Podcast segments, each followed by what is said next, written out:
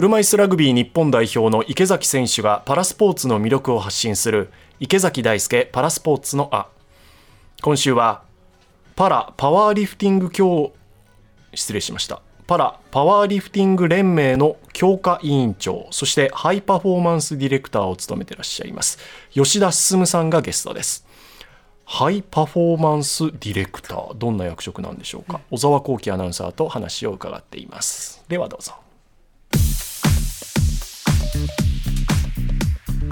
今回のゲストをご紹介します。パラパワーリフティング連盟の強化委員長そしてハイパフォーマンスディレクターの吉田進さんです。よろしくお願いいたします。よろしくお願いします、はい、よろしくお願いします。まずは吉田さんのプロフィールをご紹介します。1950年9月26日生まれ東京都のご出身現在72歳です。高校大学と水泳に打ち込む中でコーチがいない京都大学の水泳部でいかにしてスピードを上げるかを模索しウェイトトレーニングに取りつかれます。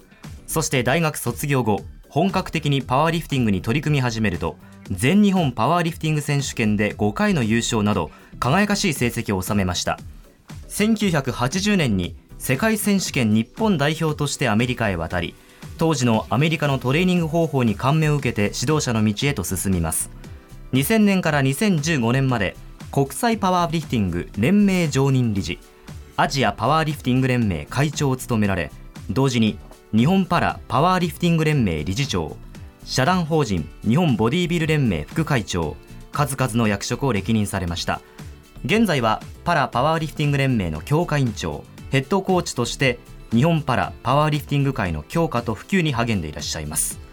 役職が多すぎて忙しそうですね。なんかいろんなことをたくさんなんか手がけてるっていう感じは受けたんですけど、うん、そうですね。あの、まあ、今までねあの結構長い間パワーリフティングに携わってきたんで、はい、たくさん書いてありますが今は非常にシンプルに HPD です。どういう役職というか取り組みをされてるんですか？はい、これね人に言うと誰もよく分かってくれないんです HPD というと。初めて聞きますよね。いや僕も初めてそうですね。はい、あの海外のスポーツ団体ですごく金メダルを取ってるような団体には多分10年以上前から HPD っていらっしゃったんですよ。でそれはどういうことかというとハイパフォーマンスディレクターコーチでもなくでも理事長みたいなこう上の方の人でもなくでも教会に関することを全てお前に任すぞという役割。だからお金集め組織づくりからコーチ選ぶ強化のシステム作りそういうことを全部任されてお前に任したから、えー、このチームを強くしろよと。じゃあ全部を見て全部を手掛けていくっていう。まあ実際は全部なかなか無理なんで あの、まあ、教会に特に大事な、まあ、ある程度お金集めそれと組織づくり、うん、それとコーチを選ぶ。ただうちはまだコーチの数も少ないんで、まあ、実際私ヘッドコーチも兼ねてると大丈夫かなという感じもあるんですけどね。いやでも実績もねございますし経験もなさってるんで適任だと思いますけど。なんかねちょっと向いてたみたいですね。ではあのすごいな。ここからは日本のパラパワーリフティングの競技ルールについてご紹介していきます。はいわかりました。パラパワーリフティングは健常のパワーリフティングと違いまして仰向けに寝転がってバーベルを持ち上げるベンチプレスの重量上げで競いますスポーツジムでもおなじみのベンチプレスですが下肢障害と低身長の方が対象です。障害の程度によるクラス分けはありません。体重によってクラス分けをし男女10階級にて競います。下半身での踏ん張りを使わずにバーベルを上げるこの競技ですが上半身の筋肉のみで持ち上げる様子はまさに圧巻です。折り競技とパラ競技比較的折り競技の方が記録が伸びがちなんですがパワーリフティングはパラの方が世界記録で上回る階級も多く世界最高記録はイランの107キロ超級クラスの選手が記録した310キロという重さです池崎さん。いやいやもう300 310キロ。まあ、想像つかないですよね。でもあのすっごい体の大きい方ですよね。そうですよね。はい。僕一回見たことあるんですけど、うん、体のパラリンピック何回も行かれてるから、はい、見たことあると思うんですよね。そしてめっちゃ健常の方より上げるんですよね。そうなんですよ。はい。もうすごいですよもう。ラーマン選手ね。実はコロナが流行り始めた2年前の春に亡くなっちゃったんですよ。最初はね、あの体重200キロあってその足が泣いてて200キロだから多分上半身もし相撲取りみたいに立派な足がついてたら多分23040キロぐらいあるぐらいのとんでもない体なんですよ。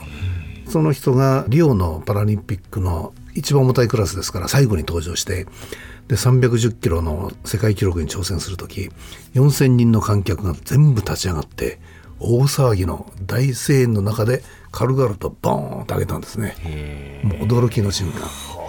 ベンチプレスっていうと、ええ。私も筋力トレーニングよくやるんですけど、下半身の力がやっぱり必要になってきますよね。本当はね。どうやって行うんですか？パラはですねやっぱあの下肢障害で足に力が入らないまたは足が切断でないとかね、そういう人たちなんで床に踏ん張れない基本的に。だから足のところがベッド状に広くなってるベンチ台で足をポーンと投げ出してやるんです。ということはね踏ん張り効かない。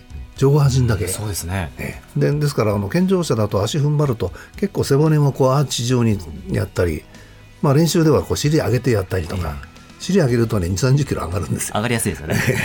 でそれが使えないという中だから我々本当に筋力をどうやって上げるかということに集中しなきゃいかん。そういうスポーツなんです。え小田さんとかはい。何キロぐらい上げるんですか、私マックス100です。